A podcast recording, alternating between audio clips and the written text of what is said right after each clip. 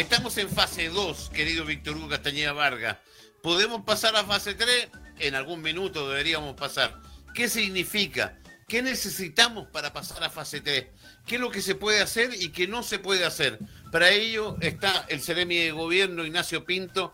Eh, ¿Qué tal, Ceremi? ¿Cómo está usted? Buenas tardes.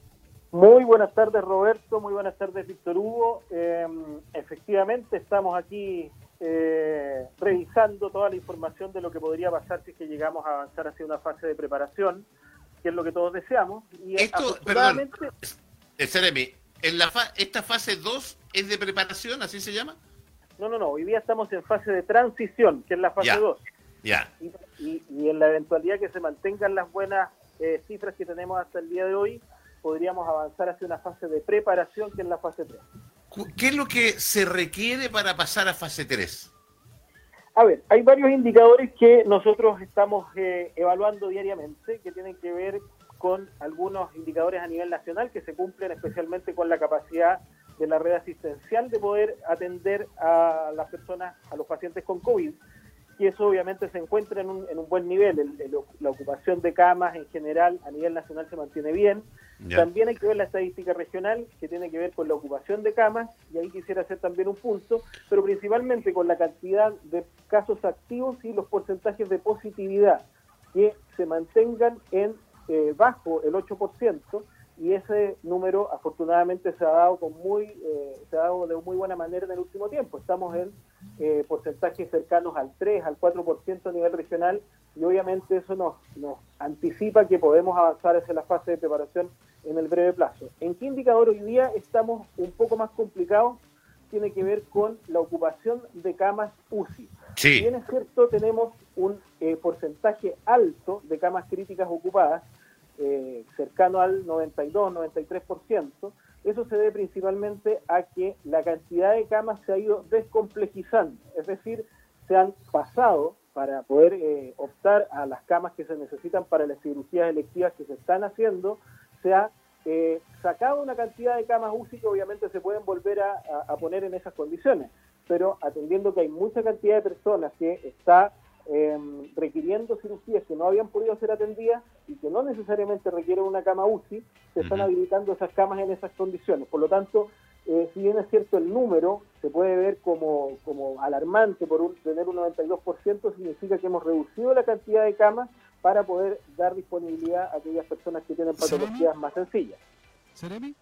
Sí. ¿Cómo está? Buenas tardes. Muy buenas tardes. Eh, si tuviéramos eh, el número de camas en el nivel más alto que lo tuvimos en algún momento, el de las camas UCI, eh, ese ítem ya también estaría como para ser considerado para pasar a la fase 3, ¿no? Así es. Nosotros hoy día tenemos, si bien es cierto, un indicador que se puede ver alto, hay que hacer esta explicación correspondiente a que estamos eh, teniendo una, una menor ocupación de pacientes COVID en esa condición. De hecho, la mayor cantidad de camas UCI que están ocupadas hoy día no son por pacientes COVID, sino que son por distintas eh, patologías, enfermedades mm. o urgencias o un infarto, qué sé yo. Por lo tanto, es un indicador que si bien es cierto, en el papel se puede ver de manera eh, preocupante, en la práctica no lo es tanto porque también ante la posibilidad de nosotros requerir mayor cantidad de camas, podemos reconvertir nuevamente y podríamos tener mucha mayor disponibilidad. Por lo tanto, la red asistencial se encuentra bien en condiciones para poder enfrentar una fase de preparación. Y también otro punto importante tiene que ver con el comportamiento de la gente, que durante las últimas tres semanas, que ya llevamos sin cuarentena, se ha mantenido, si bien es cierto, con, con, mucha gente en las calles, pero se han mantenido las medidas eh, sanitarias básicas. La gente está con mascarilla, la gente eh, está manteniendo la distancia en eh, los lugares públicos y por lo tanto nos podría eh, abrir las expectativas a pasar una fase con menos eh, con menos eh, restricciones en los desplazamientos.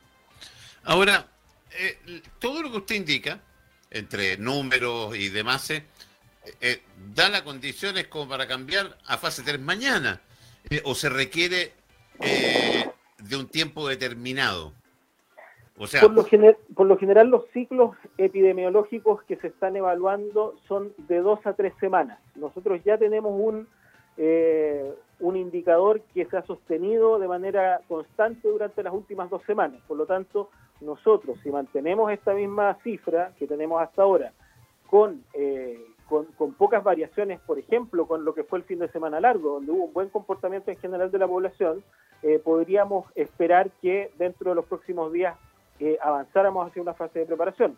Son decisiones que no pasan por la región, pero de acuerdo al análisis que hemos hecho regionalmente, sí hay condiciones muy buenas y fue destacado incluso por el ministro de Salud ayer en el punto de prensa a nivel nacional y la región ha tenido un muy buen comportamiento.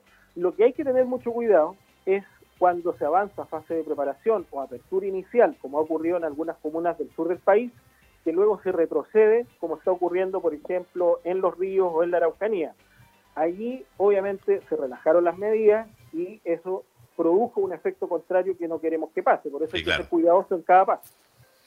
Eh, deme un segundo para decir que van ambulancias, eh, dos ambulancias de emergencia, por Balmaceda hacia el norte. No sabemos la dirección, la única información que tenemos hasta el momento es de un accidente en la cuesta de Buenos Aires, volcamiento y estaría uno de los tramos cerrados, por si acaso, a ver si podemos, Fernandita, averiguar un poquito más de aquello y si efectivamente estas ambulancias, eh, sí, me confirman que van hacia la cuesta Buenos Aires. Efectivamente, las ambulancias del SAMU van en dirección a la cuesta Buenos Aires, donde hay un accidente bastante grave, eh, un volcamiento, e incluso tiene las pistas cerradas, por si acaso. Eh, me confirman que van para allá. ¿Qué significa que pasemos, Seremi, a fase 3? ¿Qué se puede hacer? Yo lo único que tengo claro que los restaurantes pueden abrir el 25% la terraza. a ver, vamos por parte. Aclaren usted. Diga, a ver, bueno, yo pensé que me iba a hacer alguna otra pregunta, pero no, o, otra pregunta vaya por otro lado, como que usted quiera.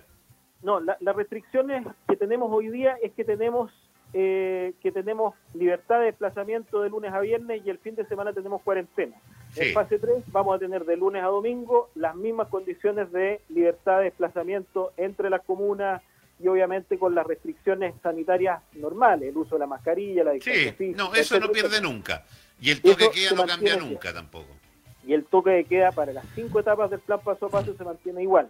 Lo que cambia es que de lunes a domingo vamos a mantener las restricciones y antes que, para terminar, Víctor Hugo, para comentar el tema de los restaurantes, y efectivamente, restaurantes y cafés pueden abrir con el 25% de su capacidad, pero ojo, solamente en espacios abiertos. Durante la fase 3 solamente se permite la apertura de estos tipos de restaurantes en, en espacios abiertos y en fase 4, en apertura inicial, se empieza a permitir gradualmente la eh, apertura de estos recintos en espacios cerrados.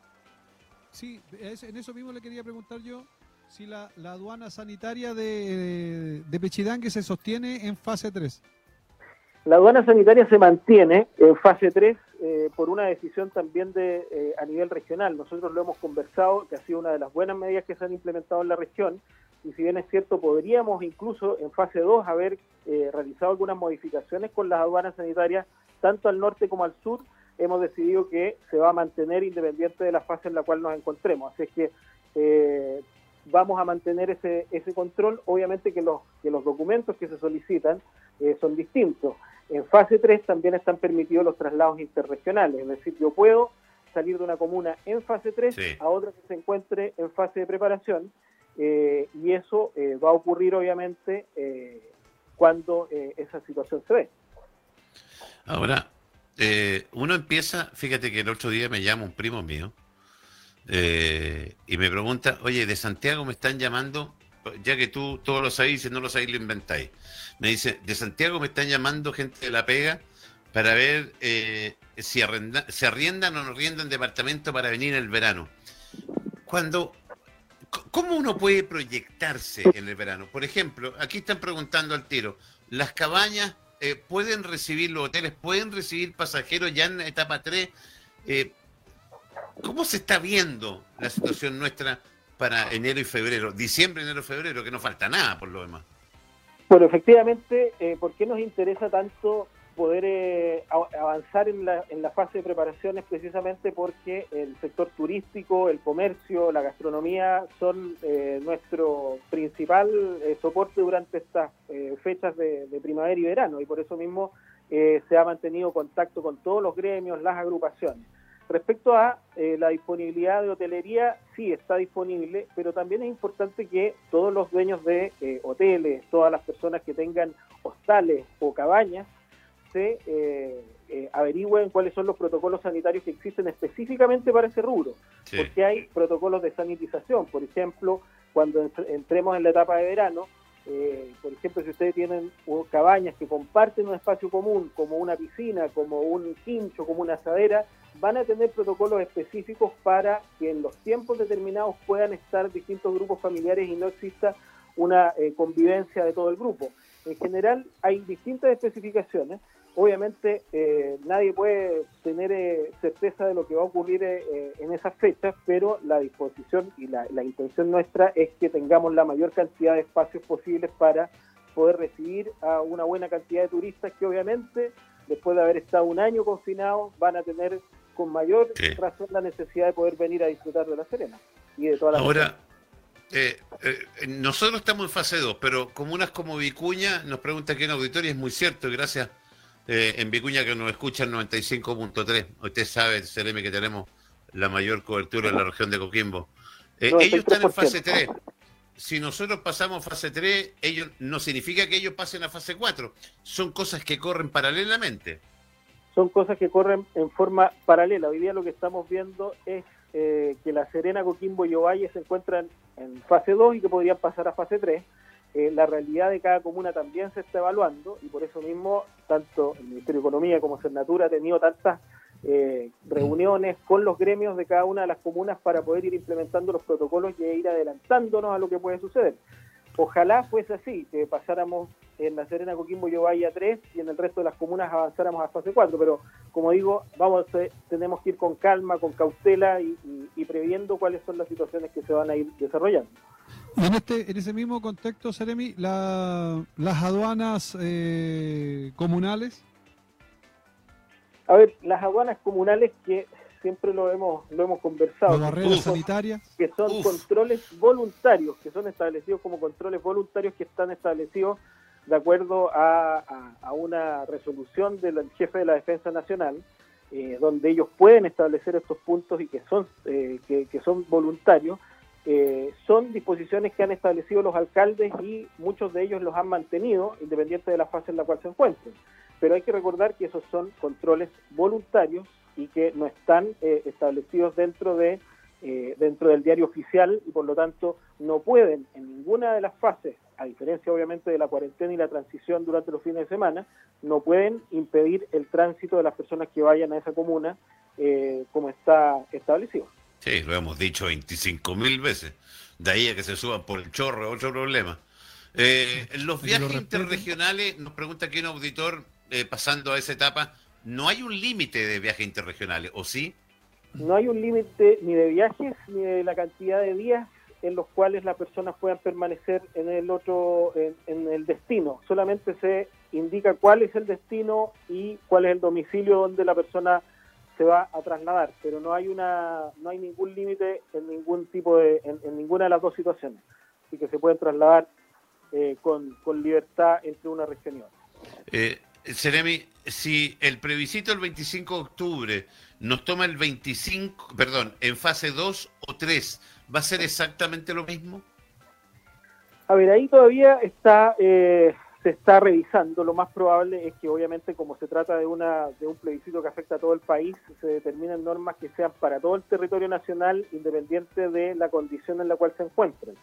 Eh, a eso, con eso me refiero que eventualmente se podrían levantar incluso las cuarentenas en las comunas que eh, se encuentren en esa condición. Por lo tanto, no va a haber desde el punto de vista eh, del gobierno ningún impedimento para que las personas puedan ir a votar. Todo lo contrario, queremos promover que la gente participe y en ese sentido las, eh, las complicaciones o diferencias que hoy día estamos encontrando tienen que ver más bien con el traslado entre regiones para la fecha del plebiscito, más que eh, aquellas personas que se encuentren dentro del mismo lugar.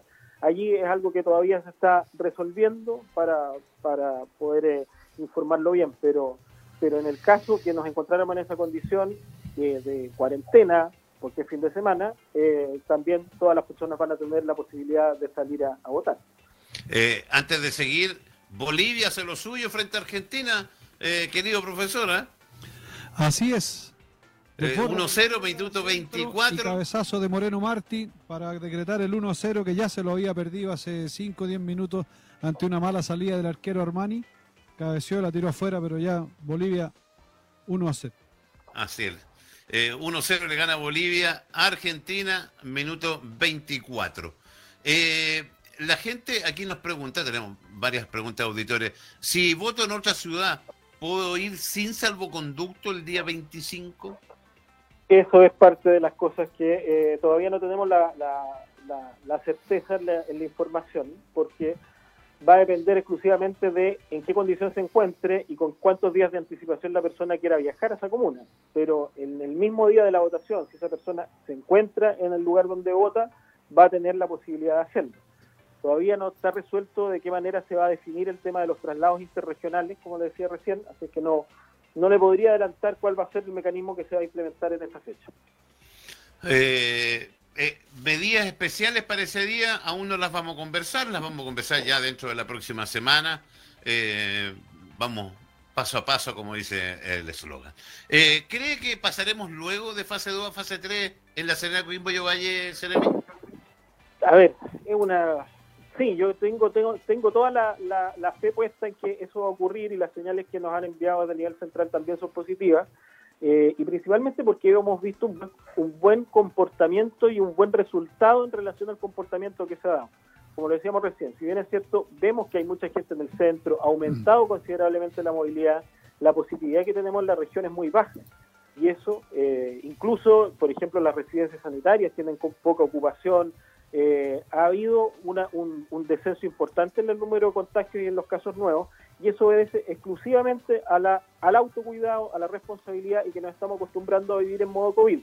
Por lo tanto, yo eh, tengo, no, no quiero anticipar, porque al final uno, uno se, se, puede equivocar en esto, pero si es que los números se mantienen de la forma como están, podríamos ser parte de las comunas que se anuncian durante el fin de semana, eh, ojalá que puedan avanzar en este paso a paso porque el comportamiento ha sido bueno y hay que reconocerlo y hay que destacarlo. Así como muchas veces criticamos el comportamiento de la gente, yo creo que es el momento de, también eh, aplaudir a quienes están cumpliendo porque nos están ayudando a salir de esto y, que eso se mantenga y que obviamente eh, no relajemos las medidas porque eh, finalmente eso hace retroceder y provoca un daño importante a muchas familias. Querido CDM Gobierno, eh, Ignacio Pinto, muchas gracias, estimado. Muchísimas gracias a ustedes, pues esperemos tener buenas noticias dentro de la semana y, ahí las estaremos compartiendo apenas podamos ir avanzando. Así que la gente a seguirse cuidando, que gane Chile y que tengamos una buena semana. Ojalá, y que gane Serena mañana, Nachito. No, que gane Chile ya, ya, por Serena ya a esta altura, cada vez que digo que gane Serena, pero bueno. si algún minuto, en algún minuto tenemos que empezar a ganar, Dios mío. Ya, gracias. Ahí nos vemos, gracias. Chau, chau. Chau, chau.